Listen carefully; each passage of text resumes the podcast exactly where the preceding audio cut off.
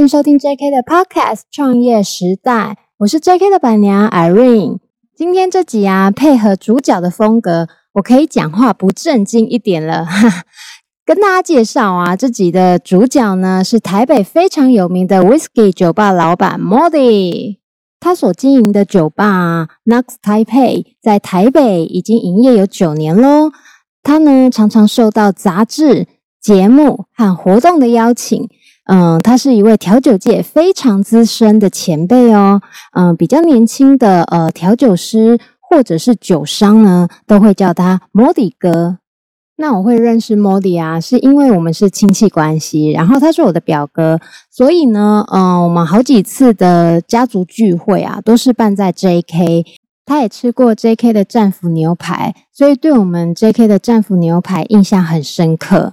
但是啊，虽然说，嗯、我们是亲戚关系，那小时候也一起长大，可是，在这一次啊，和他访谈之前呢，我对他这一路以来的创业经历啊，其实没有很清楚。嗯、我只记得某些层面来说啊，我们有一种同期，呃，同一时间创业的那种情感在，就是所谓的革命情感。而且啊，我们都在餐饮业，只是说我们在不同的领域、不同的地方各自奋斗这样子。那我还记得当年我们都要刚创业的时候啊，我们还一起在那边研究说，呃，要怎么申请清创贷款这样子。后来我就问 Mody 啊，那你为什么会想要开酒吧呢？他说啊，帮人家打工做久了，你总是会想要梦想开一间自己的酒吧。于是他就钱凑一凑，然后加上贷款。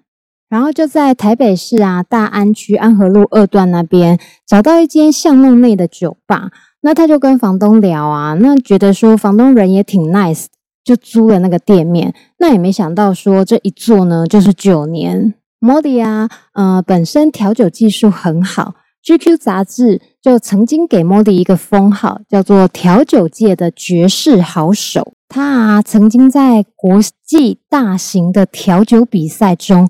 多次获奖，得到很优秀的名次，但他真的超低调的，因为他不喜欢讲这些什么得奖啊，然后自己多厉害啊之类的。他觉得说啊，那个只是他一个过程，然后是他年轻时的一种经历。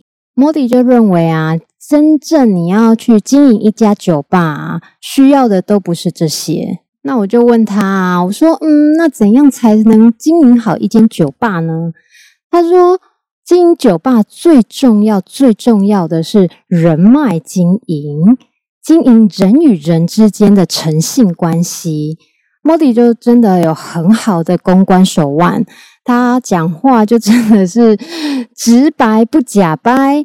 但也不会说呃失了分寸，然后没有礼貌这样子。那和客人的对话啊，进退得宜，非常的优秀。他说啊，你开酒吧啊，不是说你只要会调酒就好了耶。他看过现在很多年轻的调酒师都有一个共同的毛病，就是说十个有十一个都是想要调出很厉害的酒，但是啊，他们都不想跟客人多说话，也不想跟客人 social 这样子。像他的酒吧 Nux Taipei 啊，回客率非常高。嗯，因为熟客很多，那边大家都觉得说那边是一间很气氛很轻松，然后一走进去像是走进诶这这我朋友的店的那种感觉。Mody 就说啊，来我这边喝酒呢，可以抽烟，但是请小心火烛；可以穿拖鞋，但是不能抠脚。可以随意，但是不要随便。他说：“你也可以打完篮球就直接来我酒吧喝一杯，不用说正襟危坐的这样子。我这里又不是什么高级饭店，他就真的是一家很有个性，然后让客人爱得要命的酒吧。而且啊，不只是客人，就连他们业界懂酒的人啊，都很喜欢 Mody 这样的经营风格。简单来说啊，就是自然没压力。”那我就问 Mody 说啊，诶，那你都怎么知道客人要喝什么？他说他会先看客人第一杯点什么酒，一边观察，看客人的嘴、客人的手停留在哪个地方比较多，再去判断说客人下一杯或者是下一次来，他喜欢喝什么样的调酒。我就说哇，你也太厉害了吧！这样你也看得出来。他说啊，他的心法就是销售、服务、观察再销售。他说，当调酒师的人呢，千万不要急着制造，这点很重要哦，千万不要急着制造。不过啊，大家会不会觉得说，嗯，真正厉害的调酒师就是这样，这就是他们的专业之一啊。像你如果有去过 Knox 啊，或者是之后你可以去 Knox 看看，嗯、你一走进他们酒吧，他们酒吧一进去，你就会看到一面哇哦，非常壮观的，在吧台后面的酒墙摆满了各式各样啊，他从国内国外搜集回来的，嗯、呃，不同年份的，然后不同产地、不同款的 Whisky，它光是这面墙哦，大家猜猜看，就价值多少？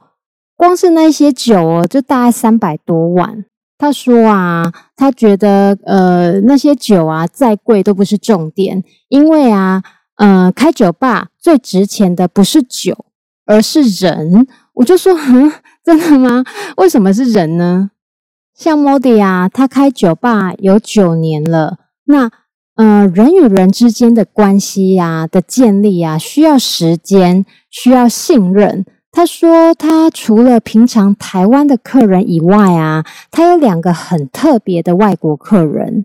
这两位阿多嘎，每年呢都会来台湾一趟。一来呢，就固定会住一个礼拜在台湾，会先到 Nux 报道找 Modi。嗯，他们会问 Modi 说：“哎，今年台湾有哪里好吃的啊？有哪里好玩的啊？”有时候 Modi 有空的话啊，就会陪他们一起去走走。当地陪当导游这样子，为咱们台湾人呢做好外交工作。他说啊，这也是他开酒吧服务的项目之一。所以你说开酒吧真的只是把酒调好而已，这么简单吗？如果不懂得做人，嗯，那调酒调得再好啊，都会变成是事倍功半哦。你说是不是？那接着啊，我就问他说：“怎样才算是一杯好的调酒呢？”他说：“能卖得出去的，就是好的调酒。”我就一直笑，一直笑。我说：“你也太老实了吧？”他讲话超直接的。他说：“啊啊，不是吗？酒不是要给人喝的吗？那不是客人接受的，就是好酒吗？”这个啊，就是为什么 Knox 的熟客都会这么爱 Modi 的原因之一。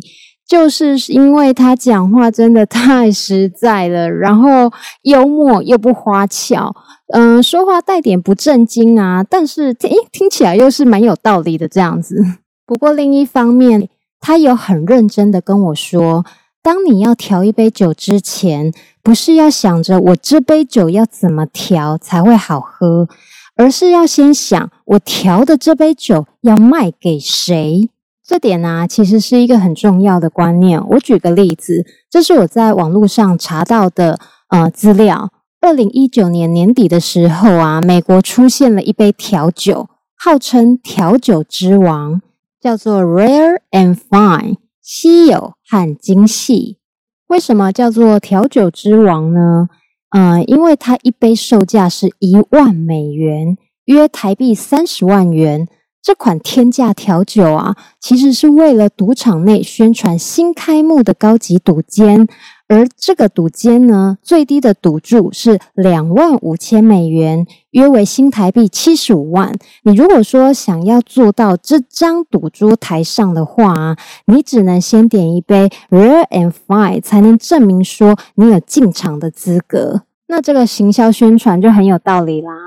如果说你都能花这么多钱来玩二十一点的话，那这杯调酒对呃顶级富豪来讲，对他们来说就真的只是零头而已了。那大家会不会好奇说，哇，这杯酒是孔金的吗？是在贵什么？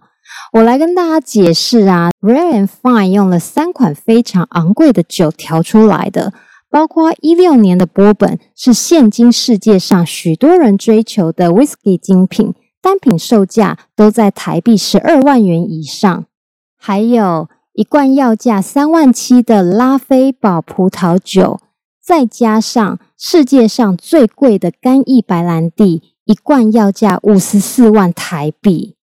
而且啊，这瓶干邑白兰地里面，呃，它装的水晶瓶当中啊，里面有一些酒液啊，还是二次世界大战刚结束时酿造的。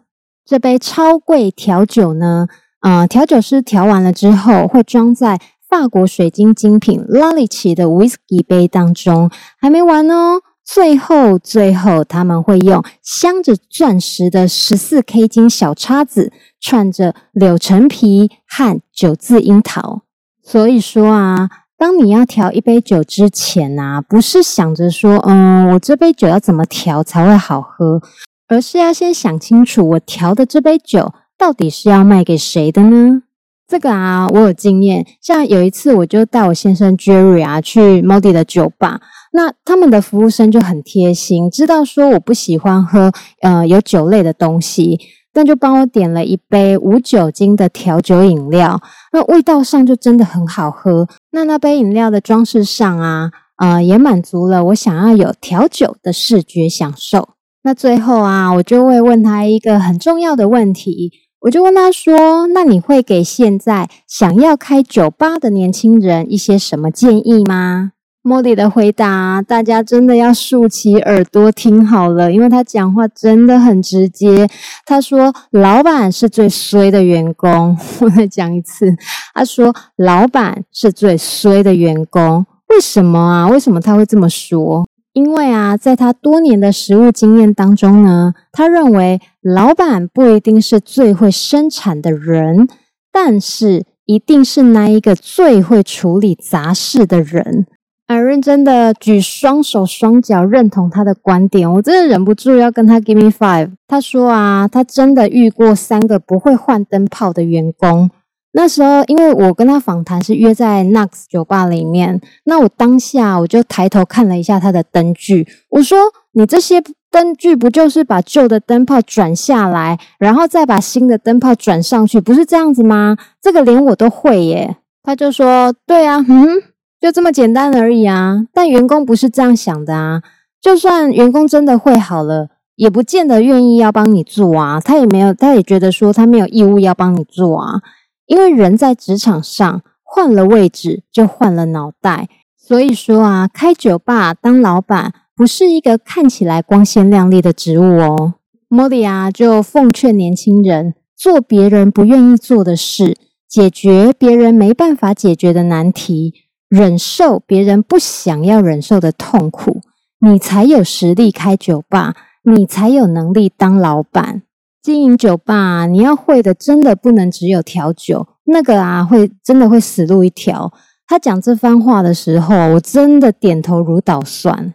这个让我想起，呃，郭台铭郭董和鸿海工程师很经典的一番对话。我相信这个大家，呃，这个新闻大家都看过。那番对话是有一次，红海的某个工程师就问郭董说：“为什么爆肝的是我，首富却是你？”郭董说：“我们之间有三个差别。第一，我和你的差别是创业与就业。三十年前我创建红海的时候，是赌上全部家当，不成功变成人；而你呢，只是寄出几份履历表后来红海上班，而且随时可以走人。第二。”我和你的差别是选择和被选择。